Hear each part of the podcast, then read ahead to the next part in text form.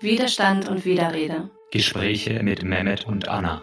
Sehr geehrtes Innenministerium, hören Sie die Trauer der Angehörigen.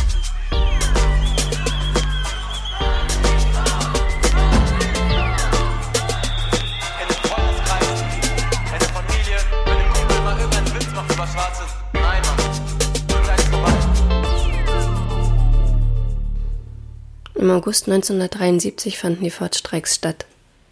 Darüber möchten wir heute sprechen. Massimo Perinelli ist hier und mit ihm reden wir über die Verflechtungen von Rassismen und Kapitalismus und darüber, was Widerstand bedeutet. Heute ist der 19.8. und damit sind die Morde in Hanau sechs Monate her. Wir gedenken der Ermordeten.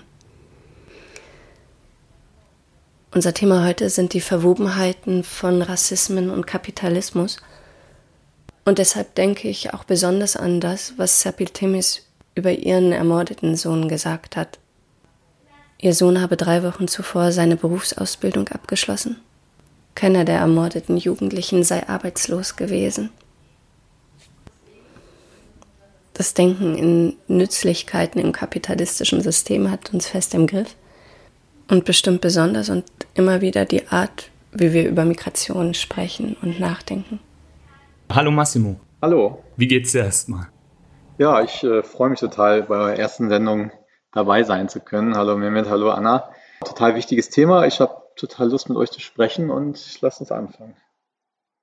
Ich denke, wir beginnen mit der einfachen Frage, weshalb wir überhaupt Widerstandsmomente, migrantische Widerstandsmomente besprechen müssen, besprechen sollten. Was haben diese Momente in der Geschichte gerade der Bundesrepublik oder der europäischen Geschichte ähm, für eine Kraft oder für ein Selbstverständnis einer Migrationsgesellschaft, einer postmigrantischen Gesellschaft? Ja, also erstmal würde ich, glaube ich, darüber reden wollen, was eigentlich Widerstandsmomente bedeutet von Migranten und Migrantinnen. Erstens, was bedeutet Widerstand? Eigentlich geht es ja nicht zentral darum, ob es jetzt explizit im klassisch politischen Sinne um Widerstand ging, jetzt im engeren, was ich linken politischen Sinne zum Beispiel. Denn ich würde sagen, dass Migration eigentlich automatisch widerständig ist, weil es sich aus einer Situation der strukturellen Entrechtung äh, bewegt. Es geht immer auch gegen das Staatsbürgerrecht, wo man äh, kein Teil davon ist oder kein volles Teil. Es geht immer gegen Ausbeutung, gegen rassistische Gewalt, die man erfahren muss, gegen Diskriminierung in der Bildung und so weiter. Das heißt, ein normales Leben zu führen, und das wollten ja die meisten äh, Migranten und Migrantinnen, ähm, heißt im Grunde genommen widerständig zu sein, also Taktiken entwickeln zu müssen, die den tausendfachen rassistischen Mechanismen tagtäglich eben auch ein Schnippchen schlagen, sie umgehen, sie unterlaufen, sie bekämpfen oder aber auch von ihnen kaputt gemacht zu werden, verletzt, gedemütigt, ausgebeutet, verspottet, angegriffen und so weiter. Also der Wunsch nach einem angemessenen Leben unter den Bedingungen des strukturellen Rassismus hat eigentlich immer die Qualität, würde ich sagen, jetzt von emanzipatorischen oder demokratischen, demokratisierenden Bewegungen. Und auch wenn die einzelnen Menschen jetzt ideologisch alles Mögliche sein können, natürlich auch sind. Also was, mhm. das wissen wir ja alle, Migranten, Migrantinnen sind jetzt nicht die besseren Menschen, sind genauso patriarchal, fundamentalistisch, antiaufklärisch, antidemokratisch. Und das ist vielleicht auch der Grund, weswegen wir immer von den Kämpfen der Migration sprechen und nicht davon, dass jetzt Migranten und Migrantinnen die besseren Menschen sind. Die sind so wie alle anderen auch eigentlich quer durch einen Gemüsegarten durch. Also das würde ich jetzt mal mit den Widerstandsmomenten. Es gibt natürlich explizite politische Widerstandsmomente und darüber wollt ihr auch reden, wie den Fortstreik oder so. Aber im Grunde genommen äh, ist das ganze Leben da drin widerständig und das ist eigentlich das, was man sich angucken sollte. Zweitens, Geschichtsschreibungen. Und die Geschichtsschreibung da drin, dass man anfängt, das als äh, sich anzugucken historisch, ist im Grunde genommen die Grundlage für alles, für die eigene Identität, die Möglichkeit, sich von, auch von dieser Identität lösen zu können, die Grundlage zu lernen aus vorangegangenen Kämpfen, aus vorangegangenen Generationen und eben auch als politische Subjekte zu intervenieren. Also Rechte zu bekommen ist immer verknüpft mit Repräsentation und um repräsentiert zu werden, brauchst du aber eben eine, eine Geschichtsschreibung. Mhm. Und ja. ich würde sagen, unsere Gesellschaft wurde eigentlich erst in dem Moment postmigrantisch, als eben die zweite Generation der Eingewanderten eigentlich angefangen hat, diese Geschichte ihrer Eltern zu erzählen. Möchten wir direkt reingehen in diese Kämpfe der Migration? Vielleicht kann man noch mal vorher darüber sprechen, wann eigentlich diese Art von Geschichtserzählung angefangen hat. Das finde ich, glaube ich, nochmal wichtig. Auch das muss man ja historisieren. Sie ist ja nicht aus heiterem Himmel gefallen. Es ist im Grunde genommen mhm. hat es vor 20 Jahren angefangen, ein bisschen mehr, dass im Grunde genommen die zweite Generation der sogenannten Gastarbeiter dann ein bestimmtes Alter gekommen ist, wo sie selber sprechfähig wurden und angefangen haben, im Grunde genommen in Archive zu gehen, ihre Eltern zu befragen, Geschichten zu sammeln. Bevor man die Geschichte schreiben kann, muss man erstmal Geschichten erzählen, die musst du sammeln. Und eigentlich so angefangen hat zum ersten Mal zu sagen, was hat eigentlich, was hat eigentlich die erste Generation, unsere Elterngeneration eigentlich gemacht, weil das ist bis dahin eigentlich die ganze Zeit ähm, permanent herausgeschrieben worden aus der Geschichte. Es gab da noch kein Wissen zu. Im Jahr 2000 wusste niemand irgendwas. Mhm. Da gab es auch noch die Geschichte des Ford-Streiks, die erzählt wurde und auch nicht die anderen äh, Streiks. Im Grunde genommen war das sozusagen so eine Kernearbeit, so eine Grundarbeit, dass man angefangen hat ähm, zu forschen. Das war auch die Zeit, wo zum Beispiel das Dokumentationszentrum der Migration nach Deutschland, DOMIT in Köln, richtig Fahrt aufgenommen hat. Die gab es ja schon ein bisschen länger, aber dort hat es dann, ist dann richtig groß geworden, mit, auch mit der Ausstellung Projekt Migration dann. Das war auch die Zeit, wo Kanakatak ähm, dann in der Volksbühne 2001 dann ihre History Revue gemacht hat und im Grunde genommen erzählt hat, was eigentlich unsere Eltern sozusagen äh, an Kämpfen hingelegt haben und auch an Erfahrungen machen mussten, weil bis dahin auch in unserer Kindergeneration eigentlich so das Bild vorherrschte, dass unsere Eltern so alles auf sich genommen haben, um bloß ein bisschen Wohlstand für sich und ihre und uns, die Kinder sozusagen erwirtschaften zu können, aber im Grunde genommen sonst sehr brave, angepasste Leute waren. Und wenn man, und dann sind wir eigentlich sehr erstaunt gewesen, das mhm. äh, zu sehen, wie massiv damals in den 60ern Häuser besetzt worden sind, äh, gestreikt wurde, soziale Zentren gebaut worden sind und tausend äh, Dinge da gemacht worden sind, um sich eigentlich äh, gegenseitig da, da zu helfen. Und das war wirklich eine ganz neue Erfahrung und damit hat sich auch die Gesellschaft verändert, in dem Moment, wo diese Geschichte erzählt wurde. Und es war damals so, dass im Grunde die Deutsche Märzgesellschaft sich absolut auf diese Erzählung gestürzt hat, das Feuilleton und so weiter. Es gab dann plötzlich neue Filme, Fatih Akin, neue Literatur. Das war alles neu, neu, neu und es kam eben aus dieser migrantischen äh, Geschichtserzählung. Und äh, interessanterweise passiert heute genau dasselbe mit der ostdeutschen Migrationsgeschichte 20 Jahre später, weil sie eben dort auch 20 Jahre später angefangen hat, die ganze Anwerbung, Vertragsarbeit und so weiter, ähm, dass jetzt im Grunde genommen deren Kinder angefangen, also aus Vietnam, Mosambik, Kuba, deren Eltern zu beforschen, zu befragen über ihre Geschichte in der, der DDR, nämlich und ihrem Widerstand dort. Und dass es jetzt plötzlich dadurch möglich ist, selbstbewusst von Ossis of Color zu sprechen, zu sagen, der Osten bleibt migrantisch. Und auch das ist jetzt wie vor 20 Jahren im Grunde genommen, schlägt das jetzt ein wie so eine Bombe und alle stürzen sich drauf, dass jetzt diese Geschichte erzählt wurde, obwohl sie schon die ganze Zeit ja da ist. Genau. Mir ist aufgefallen, auch zur Recherche jetzt, zu den Kämpfen der Migration, dass es eine sehr BRD-lastige Erzählung war und ist und dass die Kämpfe gut dokumentiert sind und aber gerade wir hier in Ostdeutschland setzen schon auch den Fokus, äh, die Geschichten hier auch an den Tag zu bringen und merkte dabei, dass halt nur erzählt wird, dass 600 algerische Vertragsarbeiter in 1970 gestreikt haben und aber das war's dann auch. Glaubst du, das, das verändert sich, sich gerade? Ne? Das, ja. Also letztes Jahr, was da in Sachsen passierte, die Organisation von Welcome United, wo plötzlich aus allen Käffern plötzlich migrantische ja. Menschen, People of Color gesprochen haben. Dann das Tribunal in Chemnitz, was ja auch nochmal ganz stark diese Geschichte erzählt hat, ganz viele Projekte, die es gibt, wie Eigensinn im Bruderland und so weiter, mhm. die eigentlich diese, diese Geschichten erzählen. Ähm, es gibt jetzt das Projekt Erinnern Stören, die Publikation, die jetzt demnächst rauskommt, die nochmal diese, diese Geschichten auch äh, versammelt und sehr, sehr viele andere Sachen. Also es fängt jetzt genau an und ähm, das stimmt, vorher gab es das nicht, vorher war die Geschichte der äh, Migration immer die Geschichte der alten BRD, aber das verändert sich gerade zum Glück sehr, sehr stark. Mhm. Du hattest dich in deinem Text in Triggerwarnungen, glaube ich, darüber aufgeregt, dass äh, in antirassistischen Kämpfen heutzutage diese Geschichten, diese Kämpfe, die Kämpfe der sogenannten Kanakisierten eben übergangen werden und nicht mehr so erzählt werden. Was hat's damit auf sich? Ja, ich habe mich in dem Text über einiges aufgeregt, was ja, glaube ich, neu war. Drittens.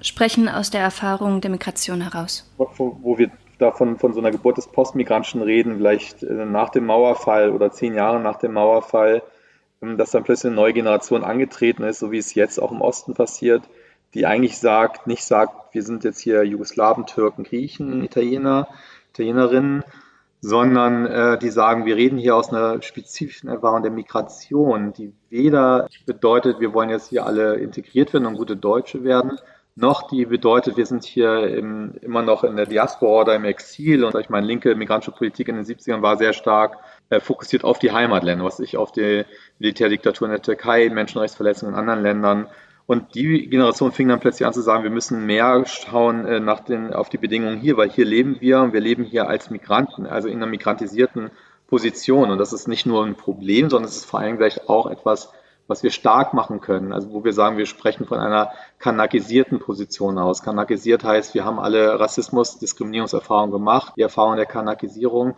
Gleichzeitig drehen wir es aber um und sagen, aber genau das ist eigentlich das, was wir richtig finden, diese Art der Nichtzugehörigkeit, etwas Neues zu machen, nämlich eine neue Gesellschaft zu bauen, die weder in der Heimat, in der neuen noch in der alten Heimat liegt, sondern eben gar keinen Heimatbegriff mehr hat, sondern zu sagen, wir sind eine Gesellschaft der vielen und die gestalten wir hier solidarisch aus der Erfahrung der Migration heraus.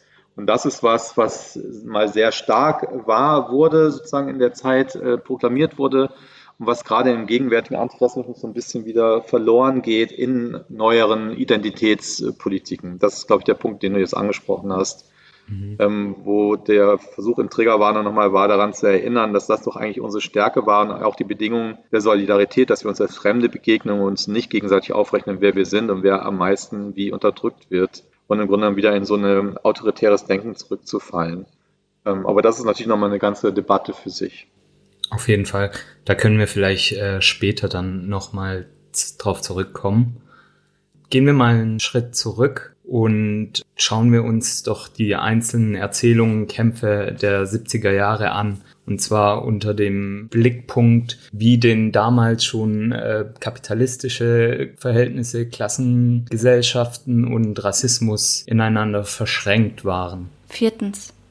Migration zur Unterschichtung der Gesellschaft. Also wenn wir uns die Nachkriegszeit anschauen, dann war die erstmal nicht so wirklich geprägt von Entnazifizierung, sondern alle waren beschäftigt mit dem Wirtschaftswunder. Es ging um Wiederaufbau, Marshallplan und daraus resultierte eben enormer Arbeitskräftemangel. Daraufhin gab es eben die Anwerbeabkommen der Bundesrepublik mit vielen verschiedenen Ländern, mit Spanien, Italien, der Türkei, Jugoslawien, Portugal, Tunesien. Und Dabei ging es ja praktisch darum, billige Arbeitskräfte ins Land zu holen. Womit wurde dieser Gedanke rechtfertigt, dass man eben Menschen zu sich holt und die weniger entlohnt oder schlechter entlohnt wie jetzt die Einheimischen, vor allem in einer postnationalsozialistischen äh, Situation.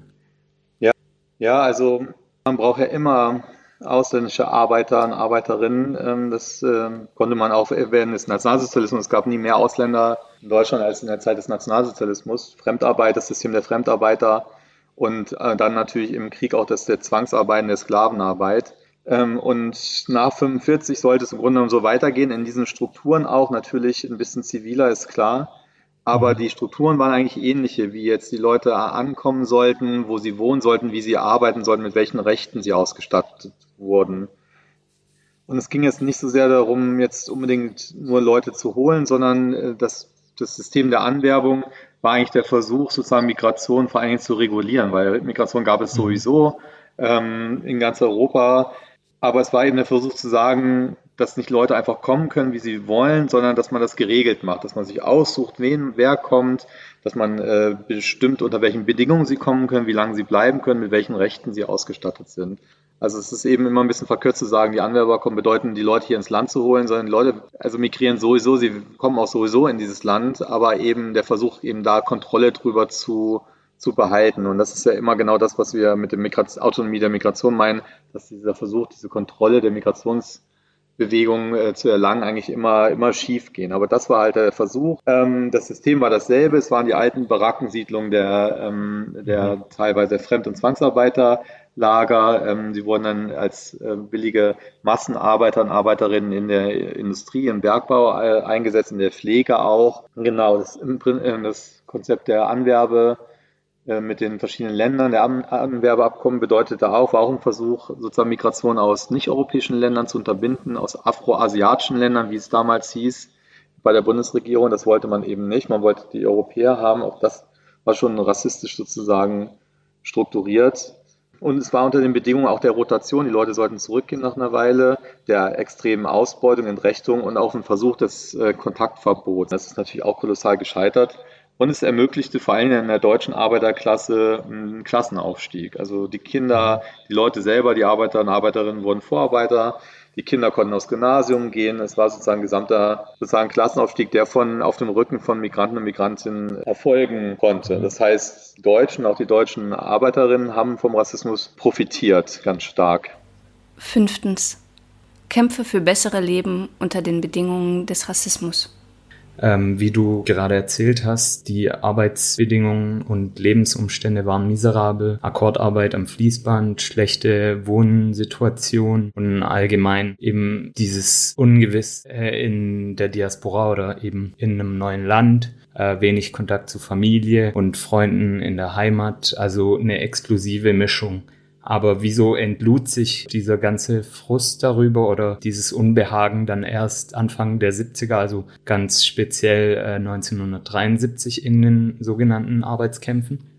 Also im Grunde genommen fängt eben diese Phase der wilden Streiks schon 1969 an. 68 eigentlich auch schon, da fängt es an, da gibt es die erste große Konjunktur und dann eben nochmal Anfang der 70er Jahre. Das ist die große Konjunktur und die hast du weltweit kannst du das beobachten, äh, auch in Europa, vor allem auch in Norditalien, wo die süditalienischen Massenarbeiter gegen die Verhältnisse gestreikt haben und so war es eben auch hier. Das sind verschiedene Faktoren, also es ist vor allen Dingen aber, ähm, also es hat zum Beispiel auch den Faktor, dass viele der Gastarbeiter und Gastarbeiterinnen aus Regimen kamen oder geflüchtet sind oder weggezogen sind und viele von ihnen eher äh, links eingestellt waren. Es waren viele aus Griechenland, Portugal, Spanien, wo überall Militärdiktaturen herrschten mhm. aus Italien, äh, Leute, die sehr erfahren dort waren mit, mit linken Kämpfen, linken Arbeitskämpfen eben auch, die hier sehr stark ähm, die Betriebe politisiert eben auch haben und die Arbeitskämpfe politisiert haben. Und es war eine allgemeine äh, Rebellion gegen das Fabriksystem, gegen das fordistische System und gegen die Arbeit als solches. Das ist, glaube ich, das Besondere und unterscheidet diese Kämpfe, diese Arbeitskämpfe fundamental von allen deutschen Tarifkämpfen der, der Gewerkschaft, wo es immer nur um Löhne geht und eigentlich eine Umverteilung des Reichtums, damit alle so halbwegs zufrieden sind.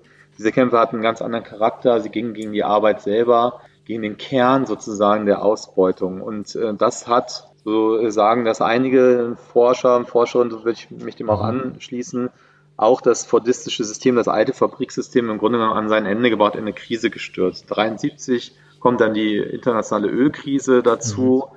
Und dann entscheidet sich die SPD-Regierung unter Willy Brandt äh, im Grunde für einen Anwerbestopp und will dann, dass die ganzen sogenannten Gastarbeiter dann äh, wieder zurückgehen. Äh, genau, das ist eigentlich das, was dann passieren soll. Aber natürlich hat man mal wieder die Rechnung ohne den Mario und ohne die Eiche gemacht. Die sind nämlich nicht zurückgegangen, sind, sind geblieben, wurden eigentlich temporär in die zum Abriss eigentlich fertigen kaputten Innenstädte verfrachtet und haben dort aber angefangen, äh, in diesen kaputten Innenstädten, in den alten Häusern, Mietshäusern, diese auf eigene Kosten instand zu setzen, die selber wieder fit zu machen, ihre Familien nachzuholen und mhm. eigene Ökonomien an diesen Orten, an diesen Stadtteilen zu entwickeln. Und im Grunde genommen ist das der Moment eigentlich, äh, wo aus dem ähm, Konzept der Gastarbeit im Grunde genommen die Leute klar machen, dass sie ein Einwanderer und Einwandererinnen sind und dass sie eben bleiben werden und sich hier ihr Leben aufbauen, ihre Kinder zur Schule bringen. Und äh, diese Kämpfe in der Fabrik waren eben auch immer Kämpfe gleichzeitig für ein gesamtes besseres Leben unter den Bedingungen von Rassismus. Es ging immer um Wohnverhältnisse, es ging immer auch um die allgemeine äh, Bedingung, äh, der, aus der heraus gekämpft wurde. Und das hat sie eben auch so stark gemacht und auch so radikal. Also wenn wir jetzt Musik einspielen dürften, dann wäre ich sehr für eins der kitschig schönen Lieder von Jem Karaja. Das wurde frisch zitiert. Es wurden Arbeiter gerufen, doch es kamen Menschen an.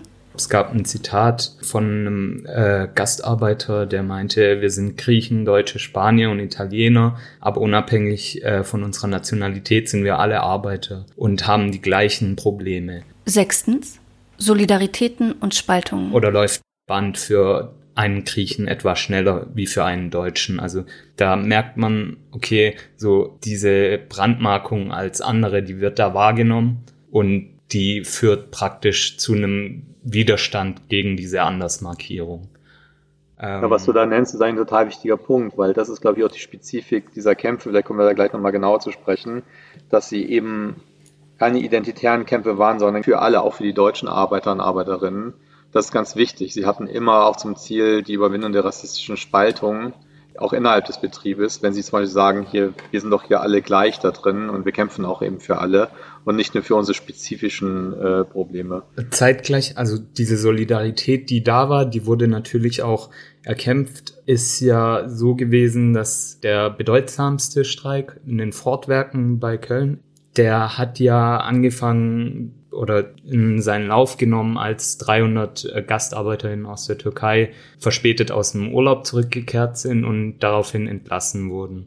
Und einerseits gab es dann diese Solidarität, die hat sich aber erst dann im Laufe der Streiks sich entwickelt. Es gab aber auch zeitgleich von den Gewerkschaften, von den Gewerkschaften organisiert eine Gegenbewegung von deutschen äh, FabrikarbeiterInnen, die sich auch explizit äh, dagegen gestellt haben und auch ähm, Hetze betrieben haben und diese Streiks versucht haben zu kriminalisieren. Ich glaube, daran sieht man, dass es ein ambivalentes Verhältnis ist, wenn es um Solidarität geht. Ja, wenn man sich jetzt mal diesen Streik anguckt und vielleicht noch den anderen großen Streik aus der Zeit, das ist der Arbeiterinnenstreik, der Frauenstreik bei Pierburg genau. bei Neuss, dann kann man eigentlich zwei zwei Dinge da drin sehen, die total wichtig sind. Das eine ist, dass der Streik sich eben nicht an institutionelle Regeln gehalten hat, sondern eben auch die Vereine die eigenen Interessen, auf die eigenen Interessen geschaut hat. Das heißt, sie haben den Gewerkschaften Tariffrieden gebrochen, der eben vorsah, eigentlich Arbeitskämpfe zu vermeiden, auf eher symbolische Gesten zu begrenzen. Und äh, das heißt, dass die Politik der deutschen Gewerkschaften eben nicht die Interessen der migrantischen Massenarbeiterinnen äh, im Blick hatte, sondern vor allem den Klassenaufstieg der deutschen Bevölkerung, die eben mit dieser extremen Ausbeutung migrantischer Arbeit erka erkauft wurde. Und der Streik der sogenannten Gastarbeiter richtete sich eben nicht primär nur auf Lohnforderungen, sondern eben auf die gesamte Ausländesituation. Das habe ich ja eben schon gesagt. Und du hast es ja auch schon gesagt, zum Beispiel ähm, dieses Problem auch mit dem Urlaub, dass es eben schwierig ist, in den Sommerferien mit dem Auto, was ich zum Beispiel in die Türkei zu fahren und wieder zurück und dort auch ein bisschen Urlaub zu verbringen, mhm. dass man das dann eben nicht schafft. Und äh, die Frauen in Pierburg, Neuss, die haben äh, zum Beispiel einen Haushaltstag äh, gestreikt, weil die sagen, wir schaffen hier nicht alles, wir schaffen hier unseren Haushalt und die Arbeit und so weiter. Mhm. Und sie haben für die Abschaffung der Leichtlohngruppen gekämpft. Das ist im Grunde genommen ein Euphemismus für eine Frauenentlohnung, dass die Frauen schlechter bezahlt werden. War gesagt, wenn die machen eine leichtere Arbeit. Ähm, genau, es ging sozusagen immer um das ganze Leben unter den Bedingungen von Rassismus. Äh, das ist total wichtig daran zu sehen. Deswegen hat er auch so eine Attraktivität gehabt. Und der zweite Aspekt war, und den finde ich total wichtig, dass die Kämpfe immer darauf zielten, die rassistische Spaltung zu überwinden. Was zum Beispiel im Ford-Streik gesagt wurde, eine Mark mehr für alle. Das heißt auch für die mhm. deutschen Arbeiter. Das Problem ist nur, dass die hatten bereits diese Mark mehr und hatten sich eben auch das aus dem Grund eben auch nicht solidarisiert. Es gibt eigentlich auch einen schönen äh, Dokumentarfilm darüber, wo nochmal ganz klar gezeigt wird, dass diese vielen tausend migrantischen Arbeiter, die dort das Fortweg besetzt hatten, darunter war paar Handvoll deutsche Genossen, Genossinnen oder Kollegen. Das waren wirklich sehr, sehr, sehr wenig. Also ähm, hier konnte man eben an ein paar Händen abzählen. Das heißt, es gab keine Solidarität. Im Gegenteil, der Ford-Streik, dem ist es eben nicht gelungen, diese Spaltung zu überwinden, obwohl sie es versucht haben. Und er ist dann ja auch blutig äh, zerschlagen worden von der Polizei und im Verbund mit den deutschen Kollegen, die dann das Werk gestürmt haben. Mhm. Das ist die Niederlage äh, sozusagen, weil sie es eben dort nicht geschafft haben, weil die Deutschen sich dann nicht mit ihnen solidarisiert haben. Ganz anders in Pierburg, dort ist es eben gelungen, weil die Frauen dort auch nochmal sehr stark, auch außerhalb der Fabrik, sich getroffen haben mit den deutschen Kollegen, Kollegen, mit den, mit den anderen äh, Frauen auch, äh, der Arbeiter, die haben zusammen gefeiert, zusammen diskutiert, sich getroffen. Und es ist ihnen dort gelungen, im Grunde genommen sich da nicht spalten zu lassen. Und der Streik war dann auch äh, erfolgreich. Diese Leichtlohngruppe wurde abgeschafft. Äh, sie haben ihre Forderung eben durchsetzen mhm. können. Das war ein echter Sieg. Ja, und äh, das ist äh, eben der Unterschied gewesen. In, bei den Fortstreiks hieß es dann auch eben der Türkenterror in Köln in den lokalen Gazetten. Also die rassistische Spaltung und die Kriminalisierung der Streiks hat da sehr gut funktioniert. Und aber ich glaube, in Pierburg herrschten ja auch andere Verhältnisse wie beispielsweise in Köln. Ich glaube, es gab viel stärkere, linkere ähm, Organisationen drumherum, die das Ganze stärker unterstützt haben, oder? Äh, ja, also Ford, äh, bei den Fortwerken hat man vor allem die Situation, dass die Gewerkschaften das, diesen Streik wirklich offen bekämpft haben. Die haben offen dagegen äh, Politik gemacht. Also die Arbeiter mussten gegen die Gewerkschaft selber ankämpfen und gegen die Arbeitgeber. Und das war sozusagen eben nicht zu gewinnen. Und es gab linke Gruppen, kleine Gruppen, die sich da solidarisiert haben, sehr viele auch. Genau, es hat dann eigentlich eben nicht gereicht. Ja. Aber es hat trotzdem gezeigt, die Kraft und die Macht. Und ich würde trotzdem sagen, ähm, es hat im Grunde genommen die gesamte Arbeitssituation verändert. Es war im Grunde genommen das Zeichen dafür für das Ende des alten Fabrikregimes und für eigentlich eine neue Ökonomie, die dann eben auch aufkam. Siebtens. Die Rolle der Kämpfe der Migration. Unabhängig von diesen, also nicht unabhängig, sondern zeitgleich gab es äh, ja nicht nur Arbeitskämpfe, sondern auch Kämpfe um äh, miserable Wohnbedingungen, um äh, sogenannte Häuserkämpfe. Ganz äh, bekannt und berühmt sind die Kämpfe in Frankfurt im Westend gewesen. Und da wurden die ersten Mietstreiks ja auch äh, von migrantischen ArbeiterInnen vollzogen. Kannst du dazu vielleicht noch ein bisschen was erzählen? Ja, es ist interessant, dass du sagst, sie waren, sind bekannt und berühmt. Sie sind eigentlich überhaupt nicht bekannt und berühmt. Sie stehen kaum Also in irgendwelchen. Ja, ja, genau, aber das war wirklich mühselig äh, herausgekratzt aus der Geschichte, das zu erzählen und irgendwie auch zu popularisieren. Und es findet sich natürlich immer noch nicht in den Schulbüchern und auch immer noch nicht in den dominanten Erzählungen, auch nicht der Linken. Also wenn man sich zum Beispiel die Geschichtserzählung von 68 anschaut, ähm, Studentenbewegung, die sogenannte, dann die Frauenbewegung, dann die Häuserbewegung in den Städten Berlin und Köln, Hamburg, überall.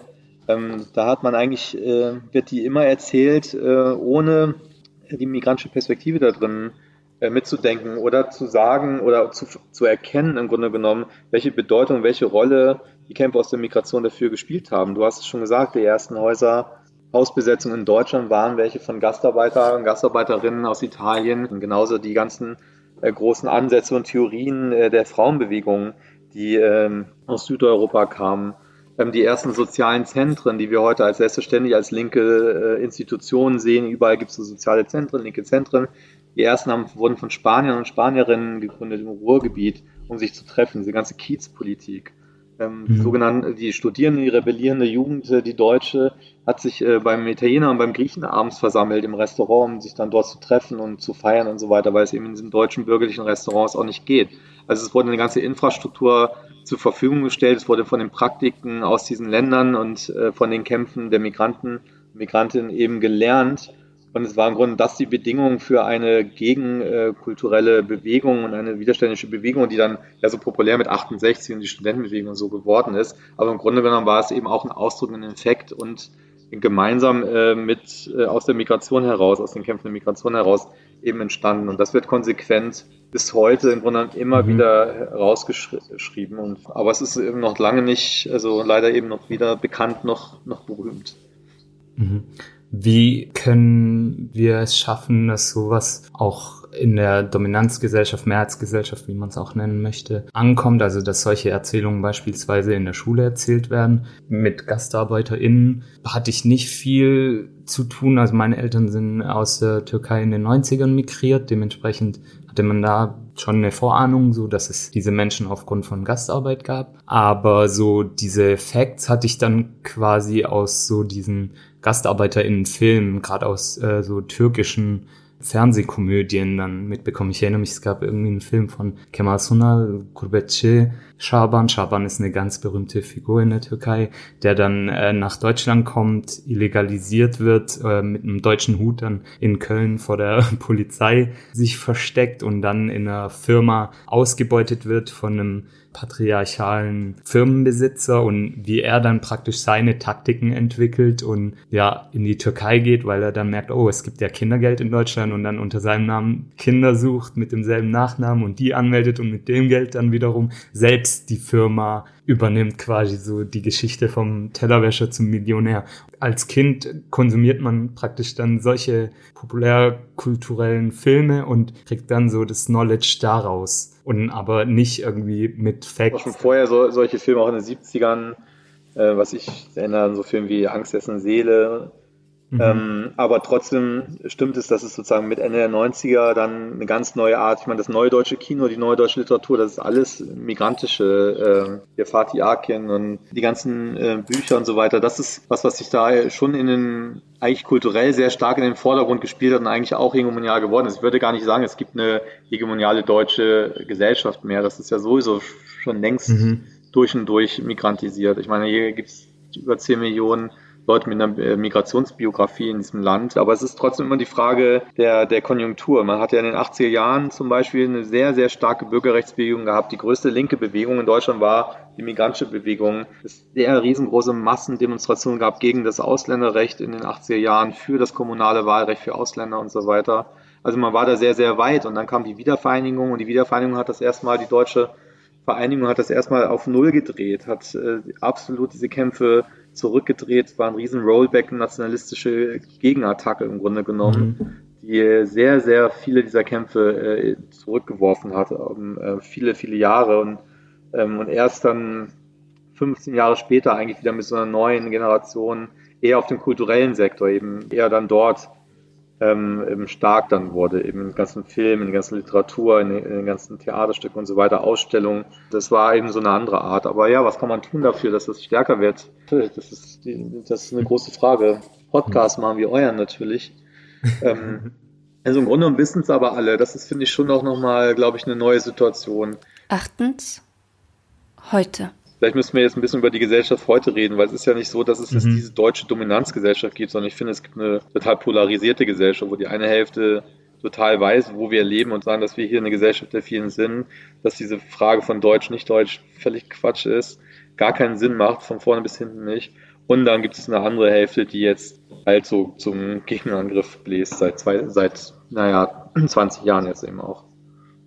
Also ich finde es auch eine gute Idee, von heute zu sprechen. Du hattest schon quasi so historische Linien aufgemacht, äh, vom Nationalsozialismus hin zu den 70er Jahren. Du hast jetzt von der Wiedervereinigung gesprochen als eine Zäsur. Mich würde schon auch interessieren, äh, wie die Verflechtung von Kapitalismus und Rassismen heute anders ist als äh, in den 70er Jahren.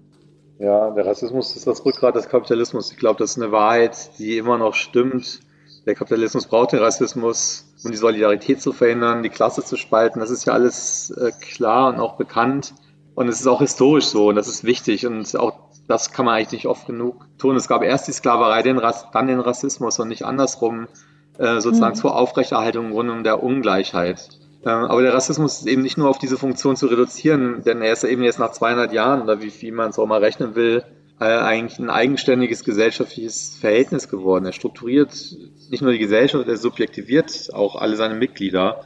Trotzdem ist es wichtig, seine Funktionen nicht aus den Augen zu verlieren, wie es eben heutzutage sehr stark passiert in diesen ganzen Awareness-Debatten, wo Rassismus nur als so eine intersubjektive Diskriminierung zwischen einzelnen Personen verhandelt wird, wie ein falsches Denken oder Fühlen, das man verlernen soll oder kann. Aber der Rassismus dient immer noch weiterhin einer bestimmten äh, kapitalistischen Ordnung, in der eben begründet werden muss, warum die einen ihren Reichtum behalten sollen und die anderen für weniger als einen Hungerlohn äh, diesen produzieren sollen. Und trotzdem Oder ist es aber so, dass jetzt im Neoliberalismus diese klassischen Ordnungen durcheinander geraten. Das sehen wir ja. Zum Beispiel, wenn große internationale Firmen längst total diversifiziert sind. Zum Beispiel Anfang der 90er Jahre wo viele Firmen da nach Ostdeutschland ziehen sollten, ins kapitalistische Eldorado, weil da billiger produziert werden konnte, haben sich viele ähm, Firmen da geweigert, weil sie ihren Mitarbeitern den Rassismus nicht aussetzen wollten, nicht zumuten wollten, ihrer äh, sozusagen Belegschaft aus der ganzen Welt. Das heißt, es zeigt sich, dass es nicht ganz so einfach ist, dass der Rassismus immer nur den Kapitalismus stützt. Manchmal ist es eben auch andersrum.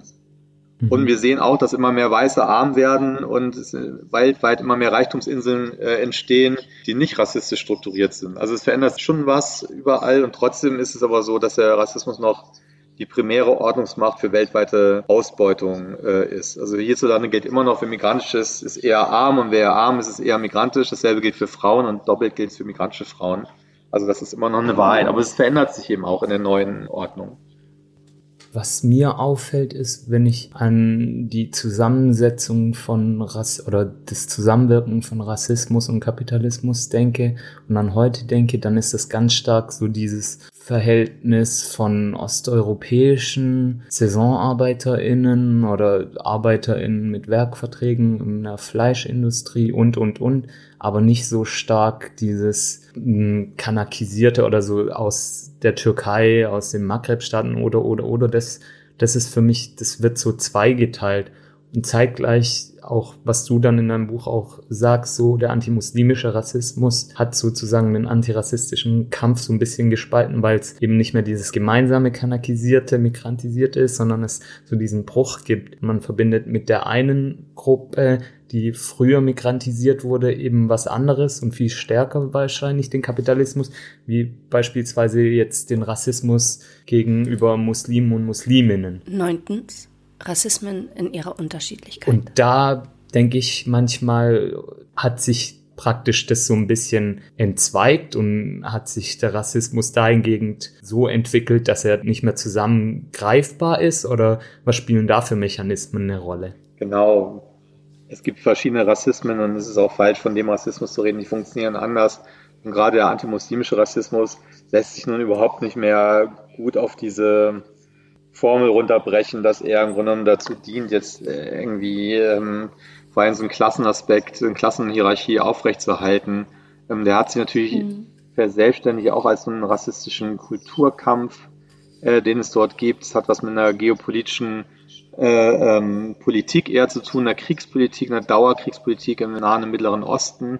Das ist, das sind ganz andere Mechanismen, ganz andere Dynamiken, als nur zu sagen, hier geht es um Ausbeutung oder geht es um Armut. Das stimmt äh, total. Da, da hast du recht, das kann man so nicht sagen. Und dann muss man sich auch nochmal die, die länderspezifischen Rassismen angucken. In den USA, jetzt mit Black Lives Matter, wird es ja sehr stark geredet. Dort ist es ganz klar, die amerikanische Gesellschaft kommt aus dem System der Sklaverei, in dem äh, Menschen die aus Afrika verschleppt worden sind, als Sklaven gehalten worden sind und nach der Abschaffung der Sklaverei bis heute im Grunde ökonomisch absolut auf der ähm, äh, unten gehalten werden und arm gehalten werden.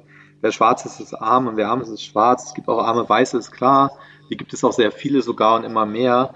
Trotzdem für die Schwarzen da rauszukommen, äh, schwarze Bevölkerung in den USA, ist es eigentlich fast ein Ding der Unmöglichkeit. Sie kämpfen aber gleichzeitig dagegen natürlich seit Jahr, Jahrzehnten und Jahrhunderten eben an. Der Rassismus in Deutschland funktioniert aber anders. Da geht es äh, sehr stark zum Beispiel um die Abwendung von äh, sogenannter illegalisierter Migration. Es geht sehr stark um Rechte. Was ich, schwarze Menschen in den USA, US-Bürger haben natürlich alle Bürgerrechte, auch wenn sie äh, de facto ihnen weggenommen werden, aber sie haben sie, während jetzt Migranten hier sie eben gerade eben nicht haben. Sie dürfen nicht wählen, sie dürfen, äh, sie haben oft keine Aufenthaltsgenehmigung oder sie ist geknüpft an den Job. Oder wenn sie kriminell werden oder so Sozialhilfe oder Hartz IV beantragen, verlieren sie ihren Aufenthaltstitel diese ganze Abschiebung, wenn man die sieht, von äh, Roma zum Beispiel, die äh, unglaublich ist, von Leuten, die hier vor 20 Jahren geboren worden sind, die jetzt abgeschoben werden aus keinen Gründen. Also es ist eine ganz andere Logik hier, wie der Rassismus äh, funktioniert und welche, welche Rolle er eben da, da drin hat. Und diese Geschichte der Gastarbeit und der starken Ausbeutung ist da ein Aspekt. Und es gibt aber auch ganz andere Aspekte. Der Antiziganismus zum Beispiel in Deutschland natürlich muss man ihn äh, nennen als einen der strukturierenden Merkmale dieser Gesellschaft, der Antisemitismus eben, der eben nochmal ganz anders funktioniert, wo es ja hier nicht um äh, Klassenverhältnisse geht, sondern der eine andere Funktion im Grunde genommen hat, um sozusagen so das deutsche nationale Imaginäre herzustellen in, Abgrenzung und ähm, mit einer sehr langen, jahrhundertelangen alten Tradition und mörderischen Effekten wie der Shoah und äh, dem Holocaust. Also das sind so ganz unterschiedliche Sachen. Man muss aufpassen, wenn man über den Rassismus redet, dass man natürlich nicht alle pauschal darin nennen kann und dass sich das sehr stark verändert. Ich würde eben sagen, eben, es gibt zwei Pole, die sehr, sehr stark auseinanderdriften in dieser Gesellschaft. Und das eine ist eigentlich so ein, so ein Pol, der nochmal wahnsinnig große rassistische Konjunktur jetzt aufmacht in den letzten Jahren. Von Angriffen, von Attacken aus der Mitte der Gesellschaft raus, von Sarrazin im Grunde genommen mit seinem Buch äh, über Seehofer, über die Einknastung jetzt von Geflüchteten zu Corona-Zeiten, von dem vom Verfassungsschutz betreuten Neonazi-Netzwerken, die vielen Angriffe, Brandanschläge, Morde und so weiter. Heute vor sechs Monaten war der äh, Massenmord an migrantischen Jugendlichen in Hanau, freidrehende toxische Männer, sagen, das ist so das, was wir haben, eigentlich nochmal so eine Hälfte, oder nicht eine Hälfte, aber ein Viertel der Bevölkerung, die jetzt völlig auf Krieg umgeschaltet hat und sich in irgendeinem letzten Abwehrkampf befindet. Und dann gibt es aber eben eine Solidarität, die eben auch so groß ist wie noch nie und die, ähm, die eben eine ganz andere Grundlage auch für antirassistische Kämpfe bildet. Also äh, was mir nur auffällt, wenn wir jetzt über dieses Thema sprechen, ist gerade, dass diese Verflechtung von Rassismen mit Kapitalismus ein Komplex ist, der für mich besonders schwierig ist zu begreifen. Also irgendwie, seit ich mich mit Rassismus auseinandersetze, äh, wiederhole ich, dass das ein Herrschaftsverhältnis ist. Weil du hast es vorhin schon ein bisschen begonnen zu kritisieren. Es ist, äh, fällt mir trotzdem leichter zu spüren, dass es sowas sein könnte wie Vorurteile gegenüber äh, Veranderten. Und ich wiederhole mir immer wieder, was es zum Beispiel für Kämpfe in den 70er Jahren gab. Und trotzdem habe ich auch so stark dieses Bild von dem braven, angepassten sogenannten Gastarbeiter. Und ich habe schon die Vermutung, dass, dass es für mich so schwierig ist, mich mit diesem Rassismus äh, zu beschäftigen, weil es auch so schwierig ist für mich, mich mit Kapitalismus auseinanderzusetzen. Weißt du? Also, ja, hm. das ist ja auch schwierig, weil er gleichzeitig sichtbar und unsichtbar ist ähm, ja. nochmal unsere Gesellschaft nochmal auf eine Art strukturiert, die man oft überhaupt nicht legt und von der ja auch alle gestresst sind durch die Flexibilisierung, Neoliberalisierung, äh, der Abrutsch der sozusagen Mittelschicht und so weiter. Alle sind ja da drin irgendwie gestresst und auch betroffen. Ne, es ist eben auch nicht so einfach zu sagen, die einen profitieren, die einen, einen arbeiten für die anderen. So einfach ist das eben eben auch nicht. Das ist, ähm, das ist eben, eben komplexer. Aber trotzdem ähm, muss man auf das Funktionale des Rassismus achten. Zehntens, Antirassismus zwischen Selbstbefragung und gerechteren Verhältnissen. Und auch die Frage, wie eigentlich Rassismus überwunden werden kann und auch immer wurde geschichtlich. Also es ist ja nicht ein einziger starrer Rassismus, sondern es gibt ja immer wieder äh, auch erfolgreiche Kämpfe dagegen, die bestimmte Arten von Rassismen eben auch überwunden haben und auch die Gesellschaft dann verändert haben. Und, und das fällt oft aus dem Blick, wenn man das so als wie das heutzutage sehr in Mode gekommen ist, dass du sehr stark individualisiert auf persönliches Verhalten, auf die Frage mhm. immer wieder der Selbstbe also auf die Selbstbefragung, die permanente, die Frage des Privilegienchecks äh, und so weiter. Es geht oft vorbei und ich finde sogar, es verschleiert oft eigentlich Herrschaftsverhältnisse, die ähm, nur funktionieren, wenn man im Grunde genommen sie nicht benennt. Und ich finde, dass deswegen ist diese, diese Individualisierung des Rassismus und diese Internalisierung, diese Psychointernalisierung, die wir im Antirassismus sehr stark sehen, eigentlich auch in seinem Effekt, nicht in seinem Wollen, aber auch eine Verschleierung eigentlich äh, dessen zu verstehen, wie, wie Gesellschaft wirklich äh, tickt. Deswegen haben wir jetzt zum Beispiel auch immer sehr stark von Rechten geredet, mit Hannah Arendt, das Recht auf Rechte zu haben, dass das mhm. total zählt. Das ist, interessiert doch nicht so sehr, ob jemand mich komisch anguckt oder irgendeinen Vorteil gegen mich hat, sondern die Frage ist dort, darf ich wählen? Wie viel Geld verdiene ich? So ist es gerecht? Kann meine Kinder äh, auf eine Schule gehen, die okay ist, also oder oder eben nicht? Das ist das, darum geht es. Das ist was, was wichtig ist. Das ist das, wonach irgendwie migrantische, also sozusagen, wonach die Migration strebt, nicht nach einem guten Leben, nach einem würdevollen Leben. Und das hat was mit gesellschaftlichen Rechten und, und der Verteilung von Ressourcen eben zu tun. Ich glaube auch, dass es deshalb auch so stattfindet, wie du das gerade beschrieben hast, weil es einfacher ist, den Rassismus über Gefühle zu erklären oder über einen spezifischen Schmerz zu erklären als jetzt unsichtbare Herrschaftsverhältnisse oder Herrschaftsverhältnisse, in denen man mittendrin ist und die so internalisiert hat, dass man gar nicht mehr weiß, was genau man jetzt in so einem kapitalistischen System angreifen sollte. Oder beispielsweise ist ja der Rassismus, der mich trifft, ein anderer wie der, der meine Mutter trifft. Und sie kann es vielleicht auf so einer individuellen Ebene aufnehmen und dann irgendwie den Schmerz artikulieren. Und ich bin durch meine Akademisierung vielleicht in der Lage, das auf eben so einer herrschaftskritischen Art und Weise anzuprangern. Ich finde, du hast recht mit dem, wie du das ausformulierst, mit diesem Privilegiencheck und wie das Ganze identitär aufgeladen wird und so weiter und so fort. Ähm, andererseits denke ich, dass gerade im antirassistischen Kampf das Zusammenspiel aus diesen unterschiedlichen Formen des Kampfes eine gute Mischung ist, um dagegen anzusetzen. Ja, und trotzdem ist ein Großteil der antirassistischen Arbeit und Workshops immer das, dass die Workshop-Teilnehmenden eigentlich sich selbst befragen sollen, wo sie rassistisch sind und wenig über die Gesellschaft sprechen. Das ist auf jeden so, wie ich es mitkriege. Bin ja auch beruflich in der Bildungsarbeit unterwegs und äh, das hat eine starke Konjunktur und ich finde, es gibt einen Verlust eigentlich von Vorstellungen von Gesellschaft, was Gesellschaft überhaupt sein ist und sein könnte. Und, äh, und das finde ich gerade besonders bitter vor dem Hintergrund, dass im Grunde genommen wir Zeugen sind, gerade alle von einer wahnsinnigen Solidarität, die ausgelöst wurde durch die Bewegung der Flucht und Migration und der, der Kämpfe daraus seit 2012 und vor allen Dingen seit dem Sommer der Migration 2015, wo eben ähm, hier Millionen von Menschen hier durch ihre Anwesenheit einfach äh, in der Welt eingefordert haben, äh, dass äh, Rechte eingefordert haben und auch nochmal deutlich gemacht haben, wie eigentlich alles zusammenhängt, wie der Reichtum hier mit der Armut dort zusammenhängt, warum dort Kriege sind. Sie haben es sozusagen hierher geschleppt, vor unsere Türen gelegt, diesen Zusammenhang. Und sie haben eine Art von Solidarität und neue Formen der Beziehungsweisen erzeugt bei Millionen von Menschen, die wirklich alles herausfordert, den Nationalstaat herausfordert, äh, das patriarchale System herausfordert, die ganzen Dynamiken auch der die geschlechterpolitischen Dynamiken herausgefordert hat und einfach wahnsinniges, wahnsinnig diese Gesellschaft verändert hat. Und vor diesem Hintergrund äh, haben wir eigentlich eine Rückgewinnung eigentlich des Begriffs der Gesellschaft wieder vor Augen, den wir durch die Geflüchteten bekommen haben. Und deswegen verstehe ich es nochmal doppelt nicht, warum stattdessen, statt darauf zu gucken, immer stärker sich in die interne Gruppe, in, in sich selber zurückgezogen wird und man eigentlich nur noch auch in so einem Schuld- äh, und Leugnungs- und äh, Sprech nur noch über sich selber und seine Gefühle und wo man sich wie fühlt spricht und das Gesellschaftliche darin total verloren geht, während es überall uns vorgemacht wird. Der, der Aufbruch des arabischen Frühlings, die ganzen Bewegungen der Plätze, die ganzen Occupy, Blockupy-Bewegungen, Syriza und Podemos und diese ganzen großen Bewegungen weltweit, die Frauenbewegung weltweit, von Chile über Istanbul, überall.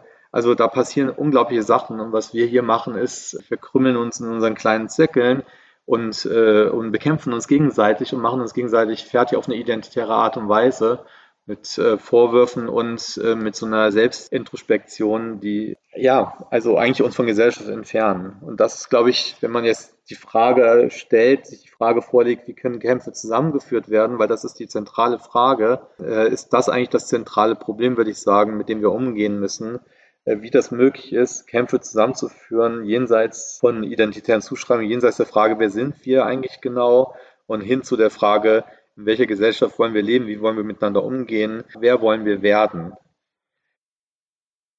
Ja, das waren schöne Schlussworte. Danke, Massimo, dass du bei uns zu Gast warst. Und in diesem Sinne bleibt solidarisch im kollektiven Widerstand und bis bald hoffentlich. Ja, vielen Dank, dass ich da sein durfte und ich wünsche euch viel Erfolg in eurem Podcast. Hat Spaß gemacht. Danke sehr. Mehr von Massimo Perinelli, zum Beispiel im Podcast Manipod von Bababo Tilabo und eben Perinelli. Mehmet und ich arbeiten für den Verband binationaler Familien und Partnerschaften in Leipzig. Unser Projekt Unsichtbarkeiten in der Migrationsgesellschaft wird gefördert von Demokratie Leben und Weltoffenes Sachsen.